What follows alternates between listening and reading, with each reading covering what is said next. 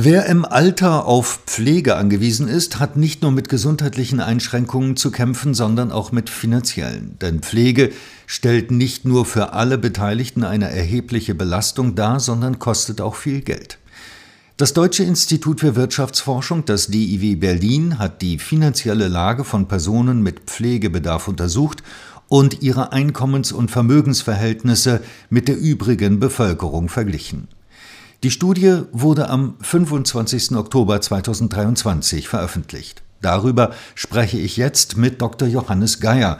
Er ist stellvertretender Leiter der Abteilung Staat am DIW Berlin und Mitautor der Studie. Guten Tag, Herr Geier.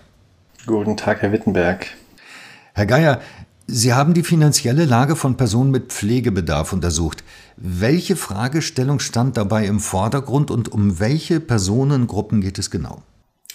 Also wir wollten wissen, wie es äh, mit den finanziellen Ressourcen der Pflegebedürftigen bestellt ist, ähm, weil die Pflegesituation selber Kosten verursacht und diese Menschen in einer relativ schwierigen Lage sind, schon allein wegen der gesundheitlichen Einschränkungen und eben Geld brauchen, um das zu kompensieren.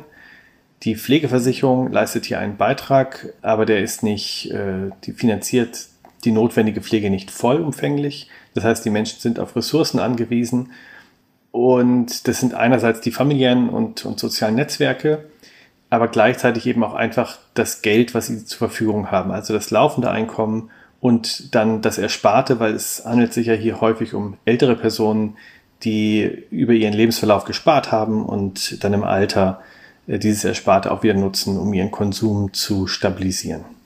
Mhm. Wie hoch ist denn das laufende Einkommen von Pflegehaushalten im Vergleich zu anderen Haushalten mit älteren Mitgliedern? Also was wir gemacht haben, ist, äh, wir haben die Pflegehaushalte verglichen mit älteren, nicht pflegebedürftigen Menschen. Ja, und da haben wir grob gesagt, äh, wir nehmen die 60-Jährigen und die Älteren darüber und vergleichen die mit unserer pflegebedürftigen Gruppe. Und äh, da stellt man fest, dass das Einkommen sich zwischen diesen beiden Gruppen nicht äh, signifikant unterscheidet. Also das Einkommen liegt ungefähr bei etwas über 2000 Euro netto. Da muss man dazu sagen, dass wir dieses Einkommen äquivalenzgewichtet haben. Das heißt, wir haben berücksichtigt, wie viele Personen in dem Haushalt leben und äh, das Einkommen angepasst. Aber ungefähr 2000 Euro hat eine Person zur Verfügung, sowohl in einem Pflegehaushalt als auch in sonstigen Haushalten. Hm. Wie ist das Ergebnis zu erklären? Man könnte ja auch vermuten, dass die äh, pflegebedürftigen Haushalte wesentlich schlechter dastehen.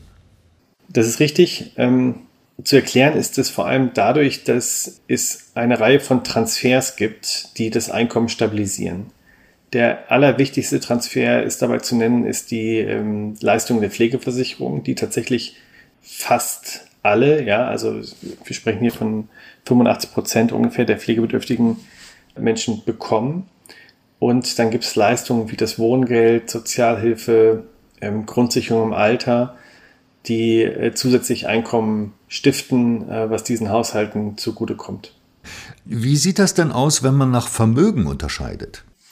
Beim Vermögen sieht es ganz anders aus. Also beim Vermögen ist der Unterschied äh, zwischen Pflegehaushalten und äh, Haushalten, die keine Pflege bedürfen, und auch wenn man es auf der Personenebene betrachtet, deutlich unterschiedlich. Also wenn man sich jetzt mal den Median anguckt, zum Beispiel beim individuellen Nettovermögen, dann haben wir bei den Pflegebedürftigen ungefähr 30.000 Euro, während bei sonstigen Personen äh, das Vermögen bei über 80.000 äh, im Median liegt. Und auch die Quote derjenigen, die überhaupt kein Vermögen zur Verfügung hat, ist deutlich höher. Das ist bei den Pflegebedürftigen über 20 Prozent und äh, bei den anderen Personen sind es gerade mal äh, 13 Prozent. Warum gibt es hier so einen Unterschied zwischen Vermögen und laufendem Einkommen, Haushaltseinkommen? Ja, ein Grund ist, bei den Pflegebedürftigen haben wir überproportional Frauen, ältere Frauen, die über weniger Vermögen verfügen. Das ist eine Gruppe, die hat teilweise ihr Vermögen schon aufgebraucht ähm, oder hat insgesamt über den Lebensverlauf nicht so viel Vermögen erwirtschaftet. Ja, und äh, dann steht eben weniger zur Verfügung im Alter. Also das ist ein Effekt.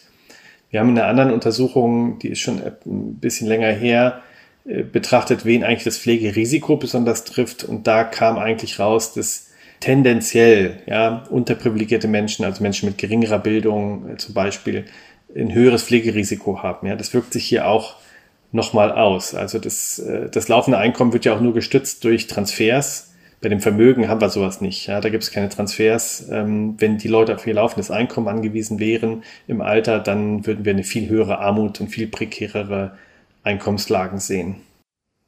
Nun gab es ja 2017 eine Pflegereform. Was hat sich seit dieser Pflegereform 2017 für die Menschen, die auf Pflegeleistungen angewiesen sind, geändert? Ja, das war eine sehr große Pflegereform, die hat insbesondere den Pflegebedürftigkeitsbegriff verändert. Also wir kommen eigentlich aus dem System her, das sehr stark die Einschränkungen in den Vordergrund gestellt hat. Also wie stark sind sie eingeschränkt, vor allem physische Einschränkungen. Und es hat sich eigentlich über die Zeit gezeigt, dass man dabei zu stark vernachlässigt hat, äh, die geistigen, mentalen Einschränkungen. Und der neue Pflegebedürftigkeitsbegriff greift das auf. Und es gab eben vor dieser Reform sehr viele Menschen, die waren eigentlich auf Pflege angewiesen, fielen aber nicht so richtig in die Kategorie des alten Pflegebedürftigkeitsbegriffs. Und die wurden jetzt leistungsberechtigt. Das heißt, wir haben einen, einen großen Zuwachs bei den Leistungsempfangenden. Und wir sehen das jetzt auch danach. Ja, wir kommen jedes Jahr 300.000 Menschen hinzu. Das sind Menschen, die hätten unter dem alten Pflegeregime wahrscheinlich keine Leistung oder nicht, jeweils nicht so viele von denen äh, bekommen. Und die erhalten jetzt Leistung. Und gleichzeitig wurden die Pflegesätze, also die Höhe des Pflegegeldes, aber auch die Pflegesachleistungen und sonstige Leistungen, die die Pflegeversicherung bietet, deutlich angehoben mit der Reform. Hm. Sie sagen deutlich angehoben. Ist das aktuelle Niveau der Unterstützung also ausreichend? Ja, das haben wir eigentlich nicht untersucht, ob es ausreichend ist, aber es ist sehr wahrscheinlich nicht ausreichend ähm, für einen Großteil der Pflegebedürftigen, weil ähm, die Pflegesätze zu selten angepasst werden. Also das fällt jetzt außerhalb unseres Beobachtungszeitraums, aber die jüngsten Inflationsschübe zum Beispiel wurden nicht äh, im Pflegegeld bisher berücksichtigt oder in den Leistungen. Erst 2024 wird es da die nächste Erhöhung geben und da sieht man schon, ja, 2017 gab es eine Reform, da wurden die angehoben. Es hat jetzt sieben Jahre gedauert, bis weitere Anhebungen dort stattfinden. Insofern laufen die immer den Preisen und der Lohnentwicklung ein bisschen hinterher. Äh, die Idee, das zu verstetigen, ist schon älter. Das wurde mal versucht, wird, glaube ich, auch wieder versucht. Aber das wäre wirklich wichtig, äh, dass das auch äh, ja, schnell passiert und auch in Zukunft dann eben schneller an solche Entwicklungen angepasst wird. Genau, doppelt sich vielleicht ein bisschen, aber trotzdem als letzte Frage dann, was müsste aus Ihrer Sicht getan werden, um pflegebedürftige Menschen auch in Zukunft gut oder vielleicht auch noch besser abzusichern?